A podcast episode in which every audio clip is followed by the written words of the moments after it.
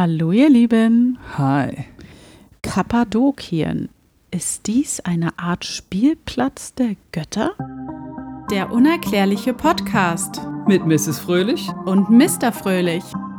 Ja. Eine Folge, die wir auch schon seit längerer Zeit machen wollten, wie so viele Folgen, die wir seit längerer Zeit machen wollten.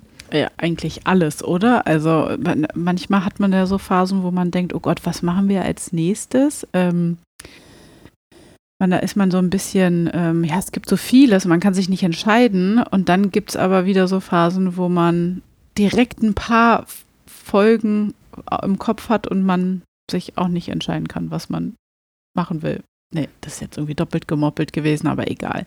Ja, aber das ist hier wirklich etwas, äh, wo wir auch immer schon gesprochen haben, ach, das da in der Türkei, das müssen wir mal machen, ja. Das das sagen wir wirklich schon seit sehr langer Zeit. Deswegen bin ich umso glücklicher, dass wir das heute machen. Und in diesem Sinne, Merhaba und bitte. Das war doch eine Überleitung. Ist sehr gut, ja. Kappadokien. Kappado, wie? Ja, du hast extreme Probleme mit dem Wort. Äh, Ganz stark. Also die letzten Tage waren anstrengend, weil du immer irgendwie, weiß ich nicht, das anders ausgesprochen hast. Kappadokien. Ja, Ka- Kappadokien. Ein äh, super ähm, beliebtes Reiseziel heutzutage tatsächlich. Ach echt? Aber ich nehme es jetzt vorweg, weil ähm, du kennst bestimmt diese Bilder, ähm, wo diese ganz vielen Luftballons, Heißluftballons in, äh, immer. Ja. Das ist die Gegend, über die wir heute reden. Ach nee. Ja, wo halt auch, glaube ich, super viele. Es ist so ein Influencer-Spot, glaube ich, irgendwie. Ach wirklich? Anta Ja. Antalya ist out oder wie? Antalya ist Schnee von gestern. Ich habe keine Ahnung. Wir befinden uns auf jeden Fall genau äh, äh, im äh, türkischen Gebiet, im heutigen türkischen Gebiet, ähm, mitten in Anatolien, wo Kappadokien liegt, eine sehr von der Natur bizarre Landschaft ist. Kappadokien ist eine sehr äh, ein Landschaftsgebiet. Gott, ey. Es kann ja heute wieder was werden. Ähm, und die Natur hat einfach, oder die Menschen mit der Natur zusammen haben halt etwas ganz Bizarres da entstehen lassen. Ich bin sehr gespannt, was Also- das sein könnte. Ja, Wohnungen sozusagen, also Behausungen. Und ähm, wenn man so die, sich die Bilder da anguckt, dann sieht es ja wirklich alles sehr strange aus. Und manchmal denkt man vielleicht, dass es irgendwie aus so einem Märchenland entsprungen ist. Und wenn dann jetzt auch noch die ganzen Touris dahin strömen und diese Heißluftballonfahrten und sowas machen und du dann einfach mal, weiß ich nicht, unendlich viele Heißluftballons über diesem Gebiet äh, dann auch noch siehst, ja, das sieht einfach traumhaft aus. Traumhaft schön. Ich kenne dieses Postkartenmotiv Ja. mit den ganz vielen Heißluftballons. Äh, ganz kurz off-topic, wäre denn so ein Heißluftballon was für dich? Nee, Okay. Eigentlich nicht. Also ich weiß auch nicht. Also ich habe irgendwie Probleme mit dem Fliegen. Und Ja. wenn ich dann, also Flugzeug, das geht alles klar, ist in Ordnung, aber so ein Luftballon, wo ich dann nur in so einem Korb drin stehe, oh, ich weiß nicht, das ist. The Brain im Körbchen. Das ist eine Postkarte. Genau. Der Legende nach lebten wohl auch Feen in Kappadokien, die dort auch gehaust haben. Nee. Deswegen verbindet man es auch so ein bisschen mit Märchenland und so. Ähm, ja, und wie gesagt, auch die Legende besagt, dass das mal auch ein Spielplatz der Götter war. also ich finde das mit den Feen flasht mich ein bisschen mehr, als dass es mal ein Spielplatz, also gut, das mit den Spielplatz der Göttern ist natürlich auch heftig, darüber reden wir ja noch. Das ist auch die einzige Sache, die ich so ein bisschen weiß noch und mich daran Ja. erinnere. Feen, das ist ja, also ich dachte sonst immer so Feen, Irland, Schottland und da, weißt du, wo da das alles so ihren Ursprung sozusagen hat. Ich hätte nicht gedacht, Mhm. dass in der Türkei Fee, also dass da Fee, vielleicht sind Feen aber auch was, ne, haben die eine ganz andere Bedeutung. Wir Weißt können ich mal meine? das Thema Feen machen. Ja, unbedingt. Das aber ich, ich weiß gar nicht, ist wirklich der Ursprung Irland, Schottland und sowas alles? ich glaube schon. Ah ja, okay. So Kobolde und sowas Ja. und Einhörner. Die du ja so, oh, die Augen gerade. Einhorn. Also wenn ihr The Brain, Mrs. Fröhlich, meine Freude machen wollt, alles, was mit Einhörnern zu tun hat, da wird sie sich so drüber freuen, dass ihr Herz aufgehen wird. Ja, Aber es liegt auch Hass. wirklich mit Hass. Es, aber es liegt auch leider wirklich nur daran, weil diese moderne Gesellschaft, dieses das letzte Einhorn ist das Einhorn, aber das, was ich heute alles kaufen kann, wo ein Einhorn drauf ist, ist für mich alles andere als schön. Das letzte Einhorn ist ein Horrorfilm, wenn ich das mal ganz kurz noch beiläufig das ist was anderes, aber das ist ja noch was Wahres irgendwie. Der Stier verfolgt mich in meinen Träumen. Gut, gehen wir weiter. Ja. Kappadokien. Wie ist diese Landschaft eigentlich entstanden? Denn ähm, die Menschen haben damit natürlich auch was zu tun, angeblich. Also wir sind ja hier beim unerklärlichen Podcast. Ach so. Äh, keiner weiß ja, ist das jetzt wirklich. Also es wird gesagt, die Menschen haben diese Höhlen, diese Behausungen gebaut, gebuddelt, gegraben, wie auch immer. Ja. Ähm, denn tatsächlich äh, fing das schon sehr, sehr, sehr früh an, dass in dieser Gegend sowas gebaut würde, äh, gebaut wurde, weil in dieser Gegend besonders weicher Stein vorherrscht. Und aus diesem Stein haben die dann halt Höhlen geschlagen, um dort Schutz zu finden. Also das ist so vulkanreich Ja. Deswegen spielt halt Feuer und Wind und diese Steine, es ist ja alles so ein bisschen anders. Warte mal, in einem Berg reingeschlagen? Ja, ne, einfach in die, in die Landschaft rein. Okay. Ja. Also jetzt nicht unterirdisch gebuddelt. Na doch auch, das auch ein bisschen. Ach, das auch. Ja. Und tatsächlich gilt es heute auch, ähm, dass die UNESCO das zum Weltkulturerbe ernannt hat. Mhm. Also einfach nur mal so ein bisschen randommäßig. Eventuellerweise habe ich das ja durch deine bezaubernde Anwesenheit überhört und war abgelenkt dadurch. Ähm, hast du schon gesagt, wie du mich anguckst, hast du schon gesagt, wann das, äh, wie alt das sein soll? Oder kamst du dazu Nee, noch ich nicht? komme da jetzt zu. Okay. Also wir ge- Ach, gehen ja heutzutage davon aus, das ist ja, ähm, gehört ja zur Türkei, dieses Gebiet. Aber lange bevor die Türken dort herkamen, herrschten dort ein anderes Völkchen oder haben es da besiedelt. Und zwar die Hethiter.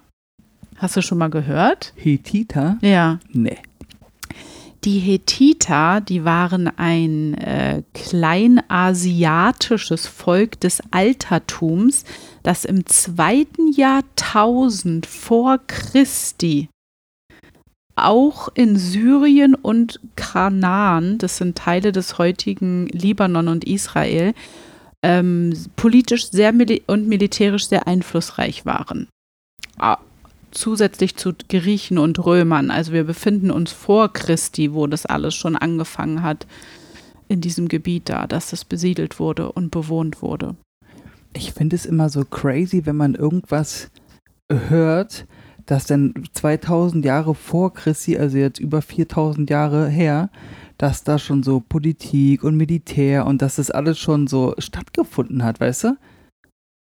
Also wie schön muss denn die Zeit gewesen sein, wo das alles noch nicht war? Oder war das eigentlich schon immer so? Weißt du, was ich meine? War Na, der Mensch schon immer so gepolt, dass er gesagt hat, das ist meins und ich will mehr, weißt du? Naja, ich denke mal, dass auch schon Neandertaler oder so natürlich irgendwie äh, auf gewisse Gebiete ihr Anspruch bestimmt gesetzt haben und, und es verteidigt haben. Meine Da- Höhle. Da galt aber, glaube ich, eher so dieser Kampf ums äh, wirkliche Überleben noch richtig krass, weil du ja da auch gegen andere Tiere und so kämpfen musstest. Aber ähm, ich glaube schon, dass Menschen schon immer, wenn da irgendwo in der Höhle sich jemand äh, eingesiedelt hat und jemand anderes gekommen ist, wird er das schon verteidigt haben. Und dann hast du ja im Endeffekt, ist ja so eine Art politisch und militärisch. Auf sehr maximaler Oldschool-Weise. ja, genau. Ähm, Ach, klick an, okay, das war also mal. Ja, aber das, ja, okay. Und nach dieser Zeit dann war äh, Kappadokien auch mal eine Zeit lang eines der wichtigsten Zentren des Christentums. Ach also Gott. es ist schon äh, viel ähm, passiert da. Und zwar liegt diese, es ist eine Hochebene im Südosten von Anatolien auf einer Höhe von 1000 bis 1300 Metern. Mhm. Und im Südwesten liegt ähm, der, also so ein sehr hoher Berg, der Hassan Dagi, 3268 Meter hoch.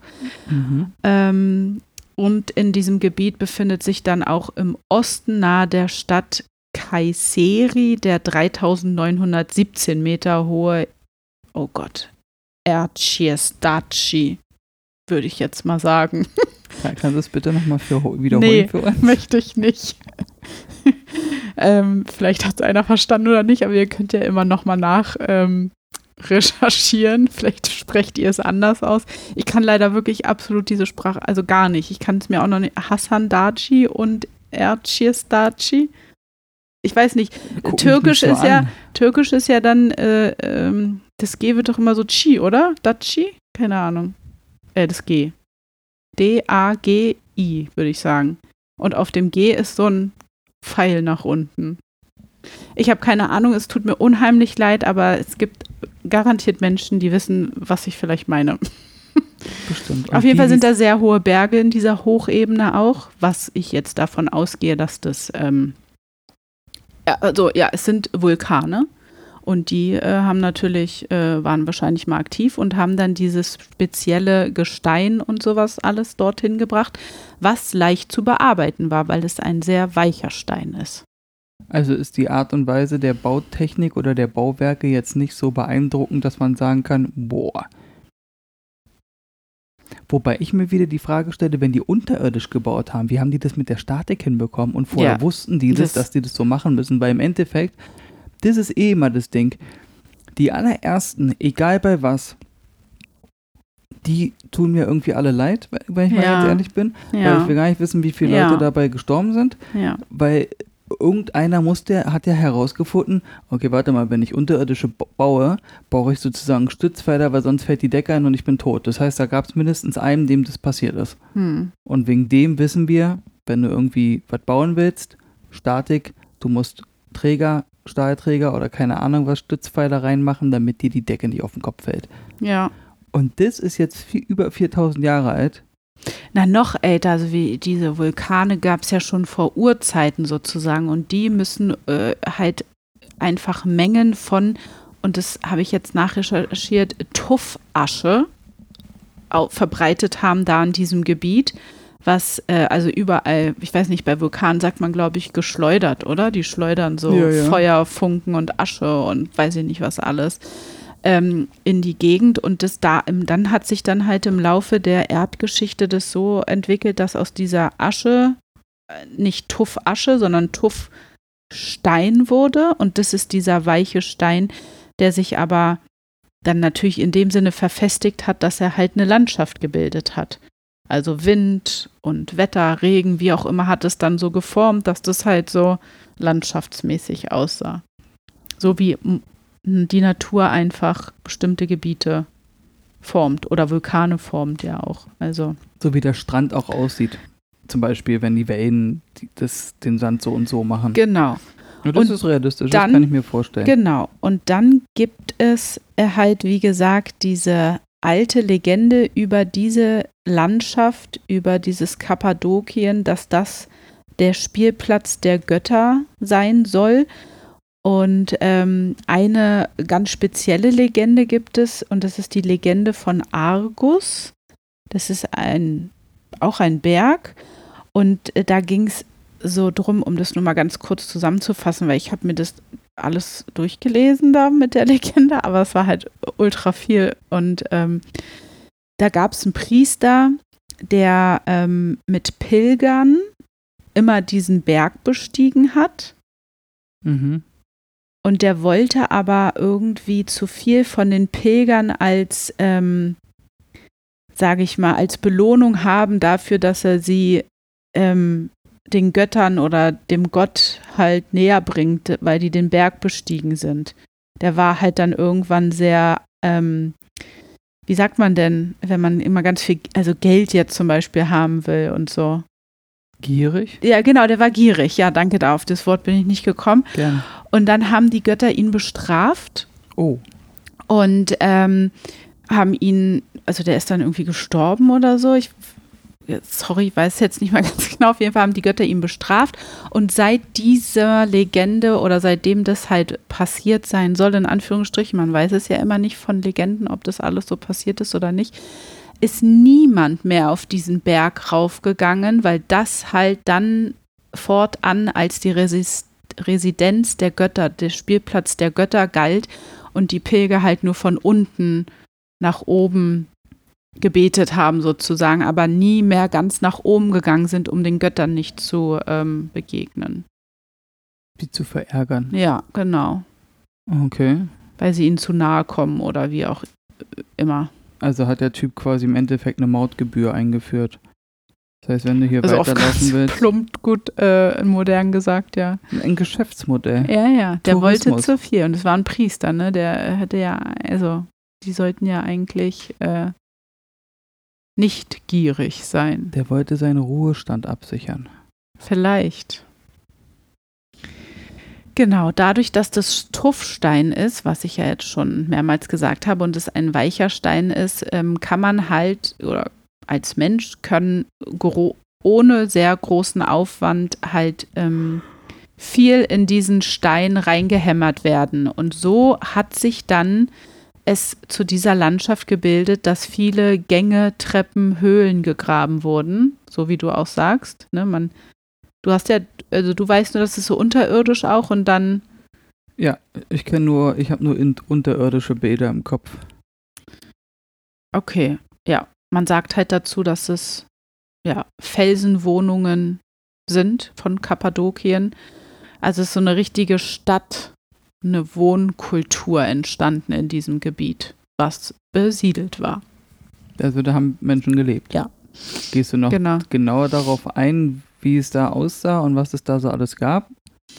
Ähm, ja, Ja, ich, Ich ja äh, muss nur mal ganz kurz hier äh, schauen. Also vor allen Dingen war es wohl so, dass ähm, auch Mönchsklausen, ich weiß nicht, also Mönchszusammenkünfte, sich dort auch niedergelassen haben und ähm, sich einfach dort auch zurückgezogen haben, um dort ihr Leben zu führen. so eine Art Rückzugsort.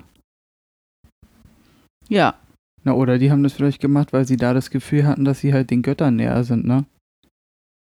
Egal, was da gerade so passiert ist mit dem Priester, der da Geld kassiert hat, dass man weiterlaufen kann.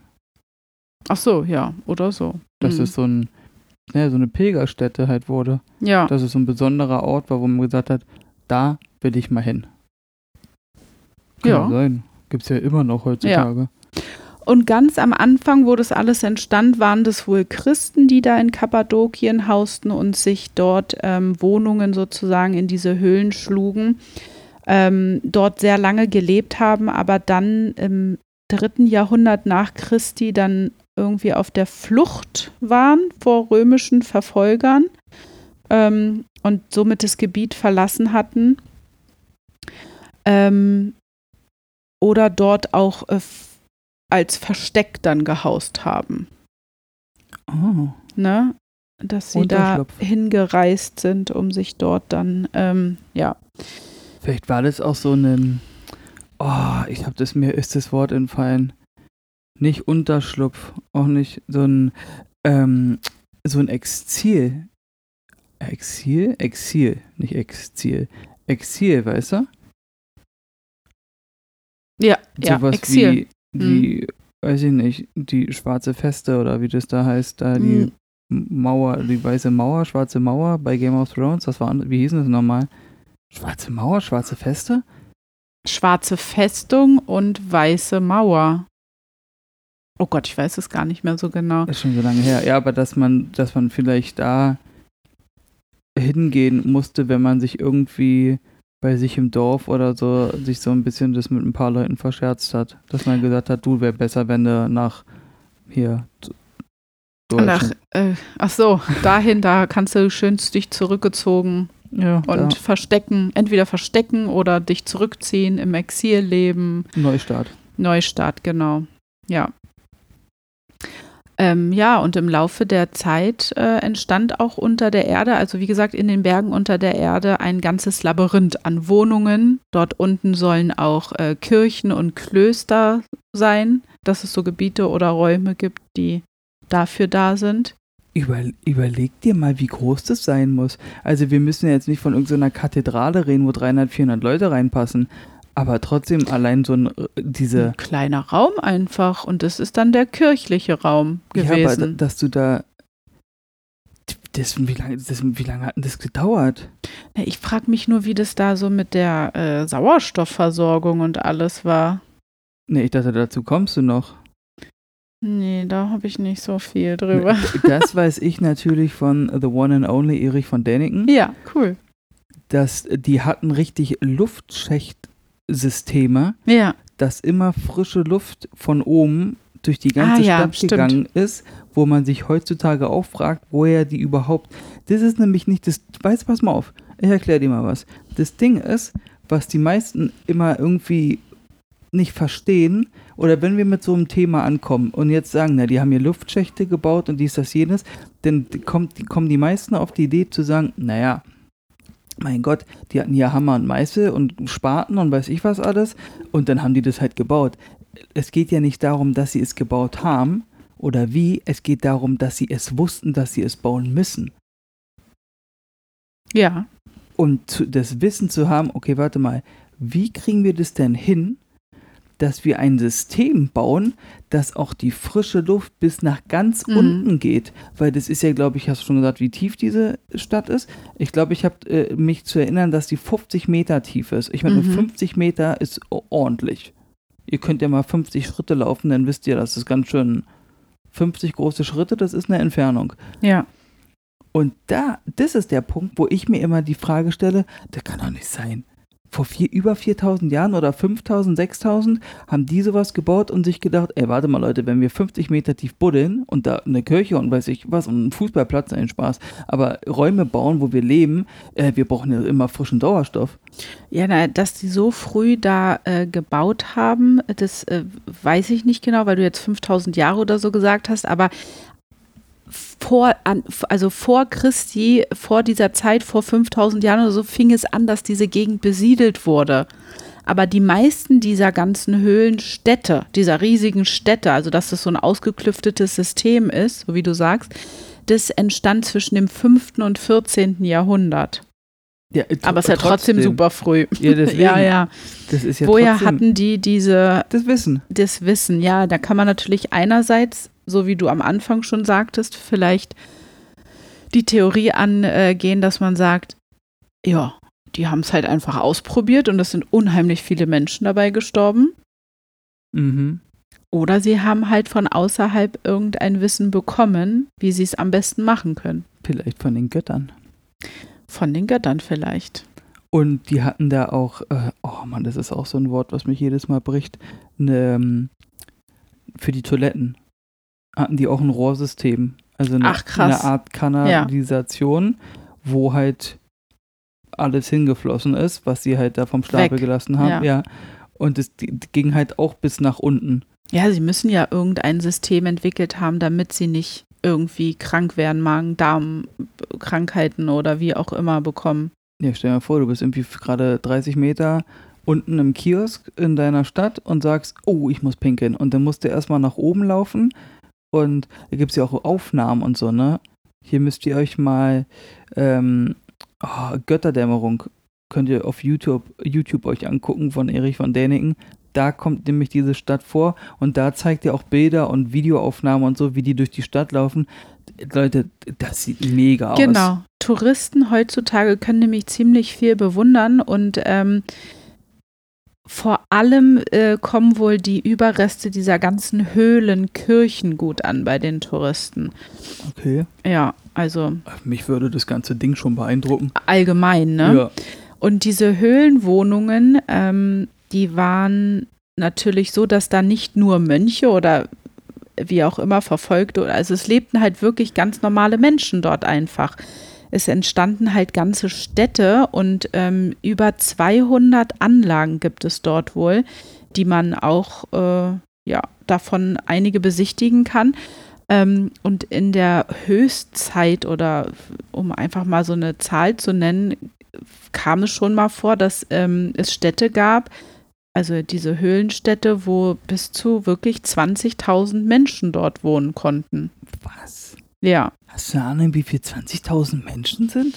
Und ach, guck mal, jetzt habe ich, ich habe zwar keine Meteranzahl, aber Städte, die bis zu acht Stockwerke in die Tiefe reichten. Das ist doch nicht normal, das stürzt doch ein.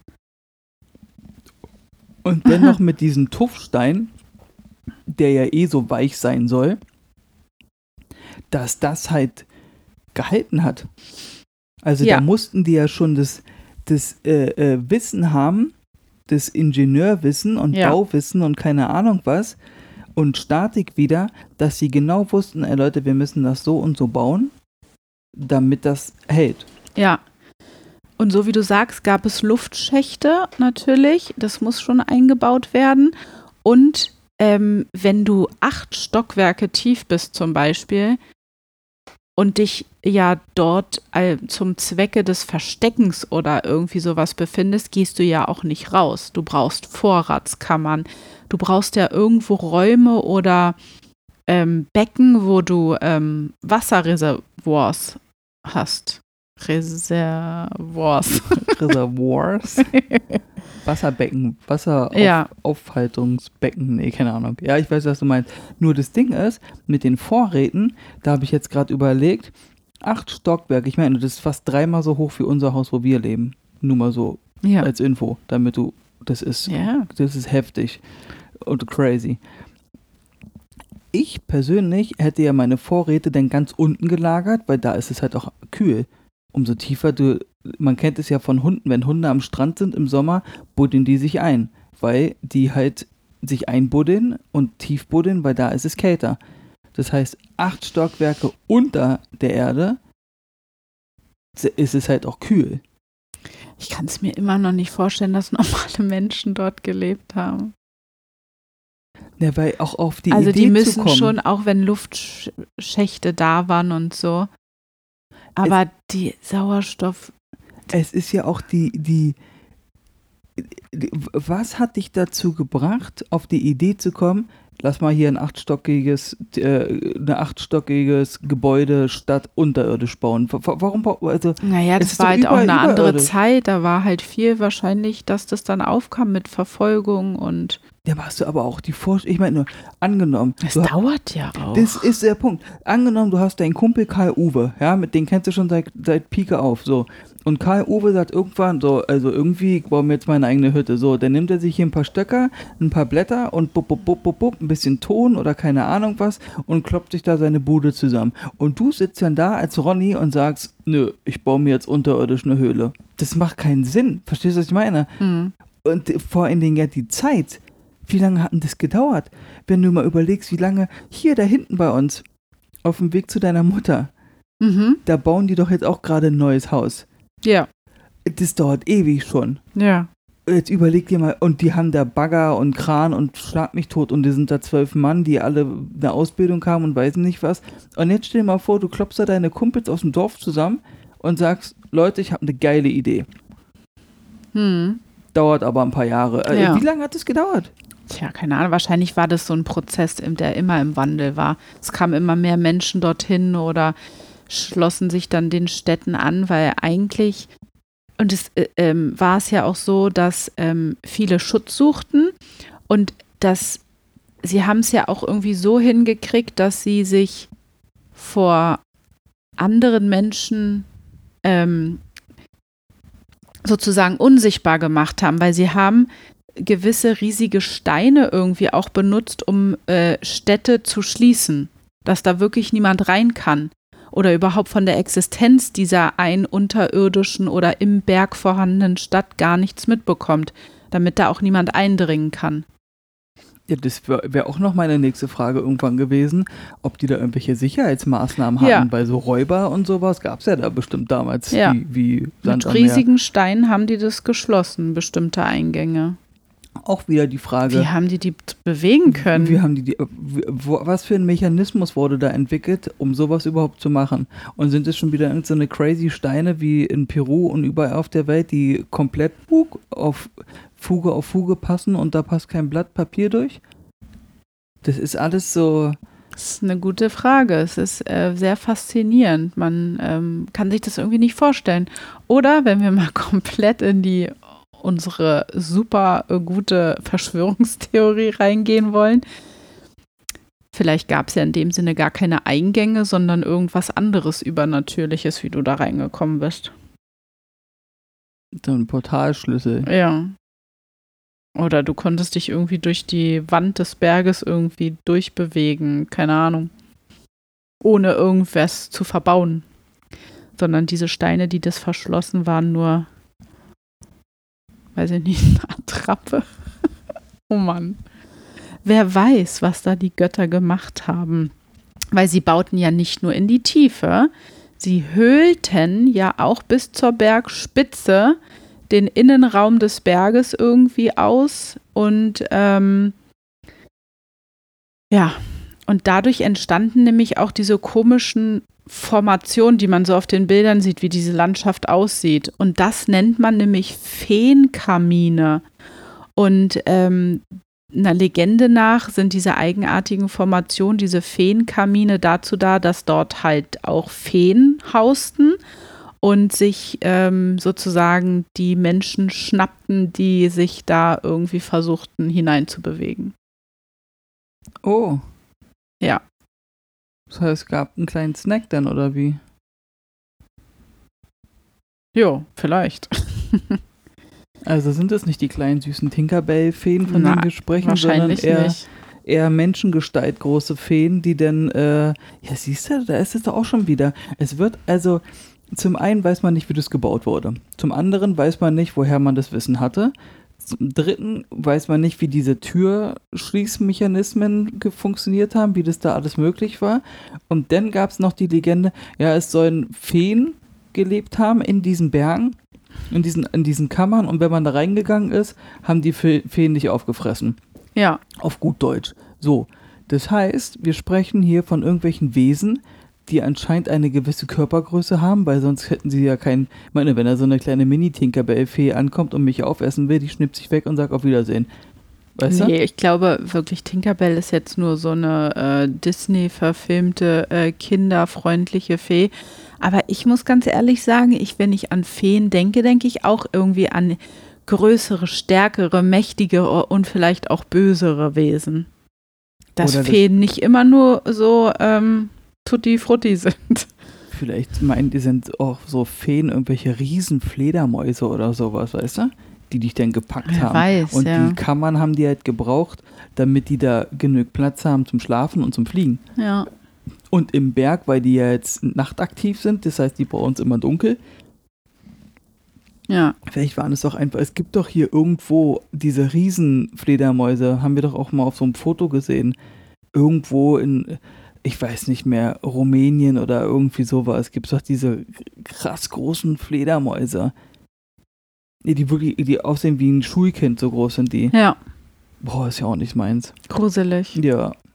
Ja, und wo dann äh, in diesem Gebiet sich die Türken angesiedelt haben, haben sie den ganzen Höhlen, die dort schon vorhanden waren, oder sie haben es noch weiter ausgebaut, haben sie aber auch überall so kleine Nischen eingebaut für ihre Tauben. Ja. Ne? Und ähm, das ja, war halt super gut, weil sie ähm, eine Wohnung hatten und dann kleine Nischen, wo die Tauben dann gehaust haben, und weil sie haben dann mit diesem Dünger von den Tauben auch äh, gut Landwirtschaft äh, betrieben. Also mit den Taubenexkrementen, wie man so schön sagt. Das war ein guter Dünger. Oh, das, das hört sich also. Aber so haben sich die Menschen, der, was die Natur ihnen gibt, das als Zweck benutzt, um irgendwie ähm, sich äh, äh, zum Überleben. Ja. Düngen, die Landwirtschaft düngen, dann können sie was anbauen, dann haben sie was zu essen. Aus Kacke von Tauben, Entschuldigung. ja, ist ja so. Mir fällt gerade völlig random ein, sorry, wenn ich jetzt, das ist jetzt wirklich maximal privat und off-topic, aber ich vergesse wieder, hast du eigentlich Milch eingekauft? Das fragst du mich jetzt hier in der Aufnahme? Ja, weil wir hier Ja, habe mit ich. und sowas und Nahrung und, Und, da dann, denkst du an Milch, weil du deine an- Milch haben willst. ja, und dann dachte ich so, ich so, warte mal, Milch. Ja, habe ich. Cool. Es steht im Kühlschrank. Alles klar. Ähm, genau. Gehen wir noch mal ein bisschen auf was anderes ein. Es gibt ein Freilichtmuseum, Göreme heißt es. Dort zieht es die heutigen Menschen, Touristen auch stark hin. Ja, Sorry, wenn ich da reingrätsche. Mal eine random Frage. In- noch eine. Ja, nee, das ist keine random Frage, Entschuldigung. Hat schon was mit der Folge zu tun. Wo genau ist es nochmal? Anatolien, Türkei. Und wo jetzt Himmelsrichtung? Westen? Na, du warst ja schon mal in der Türkei. Ja, mit Ihnen. Ja. Weißt du nicht. Na, Anatolien, Mann, dann mach doch mal hier auf dem Computer die Karte auf, dann guckst du dir an. Wie soll ich dir das jetzt erklären? Ja, weiß ich nicht. Ist es, ist es in der Nähe von Antalya oder ist es weiter weg oder ist da ein Flughafen in der Nähe? Oder? Warum willst du denn das jetzt wissen? Na, weiß ich nicht. So kann man sich das irgendwann vielleicht mal angucken. Ja, klar, kann man sich das mal angucken. Das meine ich. Und dann könnte man das gleich verbinden mit einem coolen Türkei-Urlaub. Schön. Gut. Ähm, jetzt hast du mich hier voll aus dem Takt gebracht. Es tut mir sehr leid. Äh, ja, also wie gesagt, Göreme, ein Freilichtmuseum. Ja. Das ist ein Ort in Kappadokien, dort, der viel besichtigt werden kann, weil man dort nämlich sich besonders auch als Reisender oder Tourist, also das ist ähm, diese Felsengebirge, diese Höhlen, also das ist so der Ort, wo man dann hinreisen könnte, Göreme. Da kann man sich das am besten angucken. Siehst du, da haben wir es doch. Danke. Oh mein Gott. Genau. Dort leben auch noch Menschen tatsächlich. Aber wahrscheinlich in normalen äh, Gebäuden. Oh, so, ich dachte, du sagst mir jetzt, dass in diesen unterirdischen Städten da noch Leute wohnen. Ja, Und dann besuchst du die Gegend und dann heißt es, äh, entschuldigen Sie mal bitte, ich komme gerade aus der Dusche. Sag mal, ja. Also das ist so das Zentrum dieses ganzen Felsengebirges und ähm, dort kann man sich halt äh, ja diese Kirchen auch angucken, die die Mönche dort äh, geschlagen haben. Die ha wurden auch ein bisschen restauriert, dass man da wahrscheinlich irgendwie sehr gut sehen kann, wie das vielleicht mal ausgesehen haben mag, so richtig. mhm. Ja. Was wollte ich denn jetzt eigentlich hier noch sagen? Ähm, ähm, um Göreme herum kann man auch sich ziemlich viel angucken und bekommt so Einblicke, äh, wie die da irgendwie früher gelebt haben. Weil dort sind immer noch weitere ähm, unterirdische Wohnanlagen. Also wir können ja mal feststellen, das ist halt super groß. Wie die das alles gebaut haben, keine Ahnung. Das haben wir ja schon gesagt. das haben wir schon festgestellt, ja. Ähm, ähm, genau, und dann gibt es nämlich diese Ballonfahrten. Nochmal ganz kurz zurückzukommen auf diese Ballonfahrten, weil die gibt es dann da in der Umgebung von Göreme. Und dann kannst du dir nämlich diese ganze Landschaft, das machen die da extra für die Touristen, von oben angucken, weil das wohl auch sehr spektakulär dann aussieht. Du, ja, das. musst nicht nur da reingehen, sondern kannst auch von oben gucken. Nee, das brauche ich nicht, danke. Ja. Das passt schon, wenn ich da nur lang laufe. Ja. Ähm, und dann gibt es ja Geschichten und Legenden um diese ganze Gegend und eine äh, der Geschichten äh, dachte ich, erzähle ich jetzt hier äh, mal ein bisschen, weil das so eine Feen- und Geister- und sonstiges Geschichte ist. Oder Also- möchtest du es nicht hören? Jetzt schon mal Triggerwarnung an alle da draußen. Oh Es Gott. könnte eventuellerweise jetzt sehr speziell und aber auch äh, scary werden. Gruselig. Ja, genau. Leg mal los. Ähm, und zwar ist es eine Geschichte über die Geister und Feen von Uchisa. Man erzählt sich, also es ist auch eine, eine Gegend oder ein Ort dort, ja. Man erzählt sich, ähm, dass hier Geister und Feen verborgen in den dunklen Gängen und Höhlen dieser unbewohnten Häuser des Dorfes leben. In diesen ganzen Ruinen, die mal bewohnt waren, und in diesen Feenkaminen, die ich vorher schon erwähnt hatte. Ja. Das ist so deren Zuhause. Und auch in der Burg von Uchisa, also in dieser Hauptburg von diesem Gebiet. Die meisten dieser ähm, ja, Wesen oder Kreaturen treiben dort wohl ihr Unwesen. Ähm, und zwar, wenn es dunkel ist und die Stille der Nacht kommt, dann huschen sie wohl durch die Straßen, also immer noch heutzutage. Ah. Ja. Und verschwinden dann hinter einer Ecke oder in einer Höhle. Man bekommt die aber natürlich sehr selten nur zu Gesicht, weil sie ja unsichtbar sind. Doch wenn sie es wollen, dann verwandeln sie sich wohl und treten ihren Opfern in sehr ungewöhnlichen Formen und Gestalten entgegen. Das heißt auf gut Deutsch, wenn du sie siehst, ist die Sache erledigt. Äh, dann bist du am Arsch, ja. Entschuldigung. Sprache. Ja, sorry, aber ja, also sie zeigen sich nicht immer. Ähm, entweder erscheinen sie zum Beispiel in Tiergestalt als Ziegenbock oder als irgendwas anderes. Ähm, und es ist ihnen tatsächlich auch äh, möglich, sich in einen zum Beispiel sehr gut aussehenden jungen Mann zu verwandeln, wohl, stand da in dem einen Artikel. ähm, um dann ja irgendwie urplötzlich irgendwie auf einen zuzulaufen oder einen anzugreifen oder aus dem Nichts zu springen und ähm, in Tier- oder Menschengestalt aus einer Höhle oder einer der ähm, Terrassen, die da sind. Und dann sehen die Augen wohl irgendwie aus oder die Gesichter, als ob die so glühen, so wie glühende Kohle. Und dann schreien die wohl irgendwie auch ganz laut und reißen ihren äh, Mund auf oder ihr Maul, um halt Angst und Schrecken zu verbreiten. Und das alles in der Nacht. Ja, klingt ja nicht so toll. Ja. Vielleicht gucken wir uns das doch nicht an. Und die Feen, die haben noch so eine andere eigene Methode wohl, wird berichtet, gesagt oder herrscht davor als äh, Geschichten, die so erzählt werden, die wirklich so sein sollen. Ähm, sie erscheinen wohl jungen Männern als wunderschöne Geschöpfe, Mhm. groß und schlank, mit langem, glänzendem Haar. Mhm. Und in ihren Augen glüht nicht das Böse, sondern das Verlangen. Dein Blick.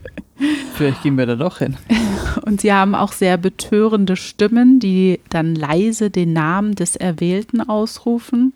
Also auch irgendwie so ein bisschen übernatürlich. Woher wissen die jetzt den Namen von dem, den sie sich zeigen? Mr. Fröhlich. Hallo.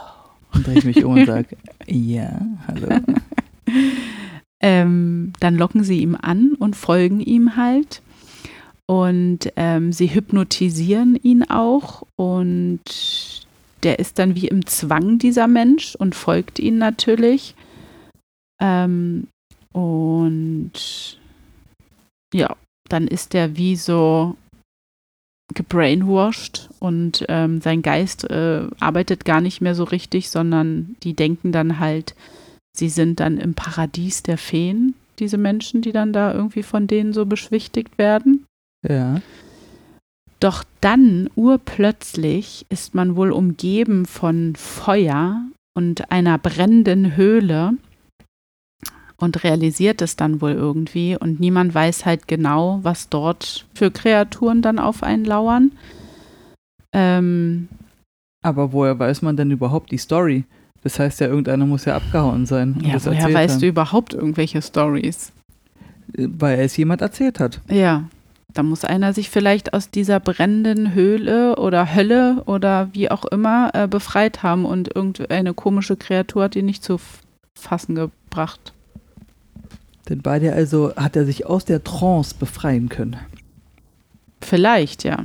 Habe ich denn Spaß mit den Feen oder bin ich eigentlich nur Nee, Futter? das ist das so. Nee, Ich glaube, der, der Zweck dann ist irgendwie, dass du sterben wirst. Habe ich aber vor dem Sterben Spaß.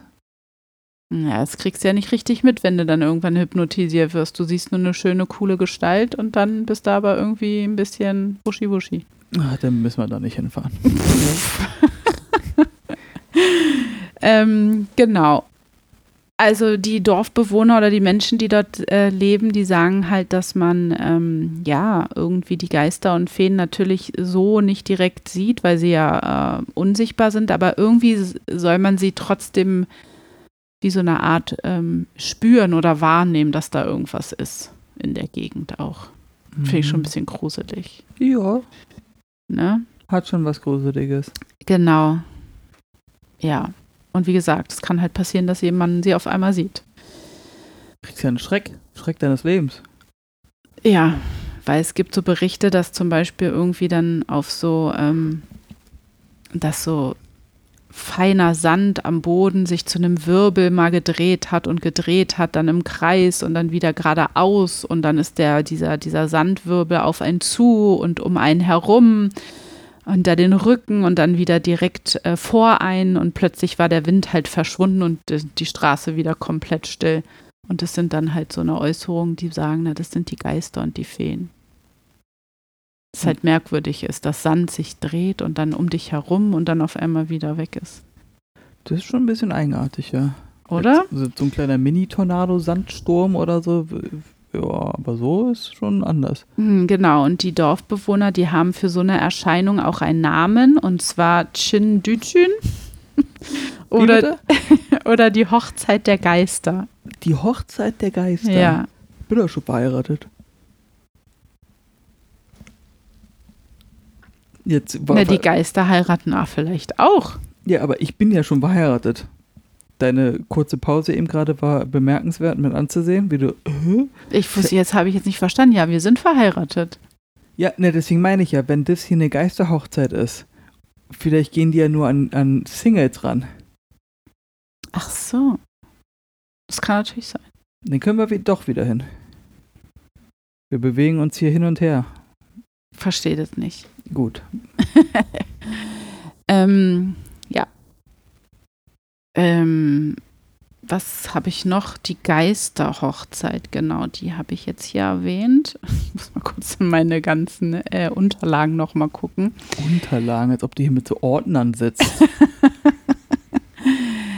ähm, dieses interessante Phänomen von dieser Hochzeitsgesellschaft, dies könnte aber theoretischerweise auch wissenschaftlich erklärt werden, wenn wir jetzt hier nicht unerklärlich bleiben.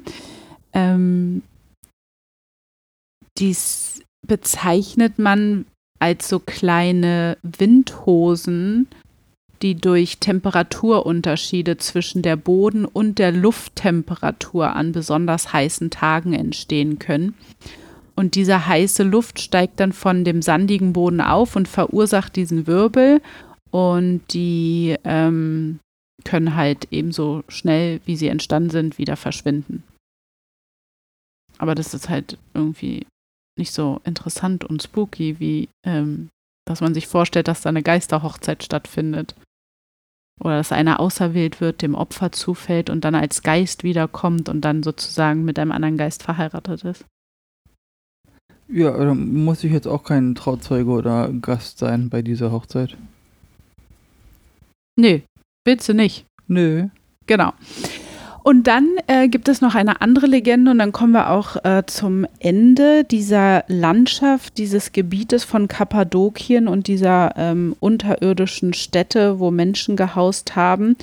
Ähm, es ist ja auch sehr ähm, taubenlastig da die Gegend. Ich habe das ja schon mal angesprochen, dass ja die ähm, Menschen, die dort dann gelebt haben, auch Nischen für ihre Tauben gemacht haben. Und es gibt auch eine Legende über Taubengurren oder Tauben, genau. Und zwar ähm, die Legende von Massen. Und das ist ein, eine Tochter von einem ähm, Vater, von einem Mann. Ähm, und zwar konnte die sich in eine Taube verwandeln, um ihren Geliebten zu sehen. Fernbeziehung quasi. Ich habe diese Legende auch gelesen und es geht im Großen und Ganzen darum, der Vater, der hat seine Tochter halt nicht viel rausgelassen, die oder sozusagen dann irgendwann auch eingesperrt, weil ähm, sie mitbekommen hat, dass sie mit einem Händler, der immer an dem Dorf vorbeikam, irgendwie so ein bisschen auf Augenkontakt war und das fand er halt nicht cool und dann hat er sie eingesperrt dass sie halt mit dem keinen Kontakt mehr haben kann. Der kam halt immer regelmäßig so in das Dorf und so.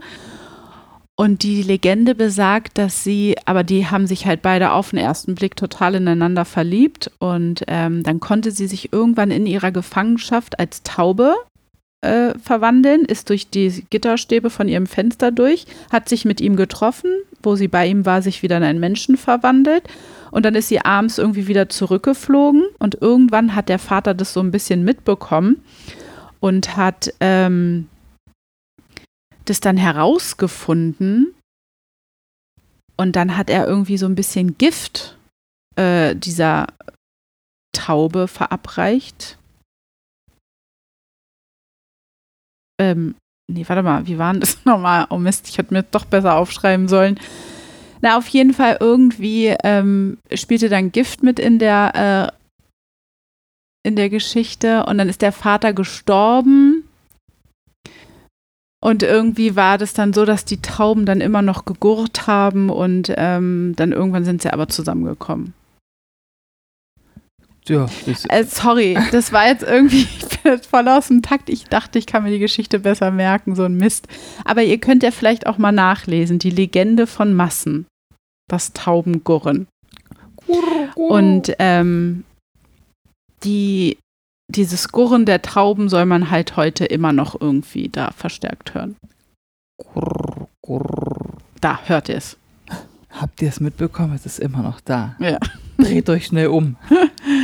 Ja, also es gibt ziemlich viele Legenden und schöne Sachen, nicht so schöne Sachen. Ähm, faszinierend bleibt am Ende immer noch, dass da Menschen gelebt haben in diesen und wie die das Höhlen. wussten, dass man das so baut. Ist schon wieder so ein Bauwerk, wo du dich wo du irre wirst und dir sagst, ich sag mal, wie habt ihr das gemacht? Es ist ja nicht nur ein Bauwerk, es ist ja etwas Gebautes in der Landschaft. Ja, das, Die Landschaft wurde ja eingenommen, um dort Platz zu schaffen, dass Menschen dort leben. Es wurde ja nicht extra was gebaut. Das finde ich halt krass.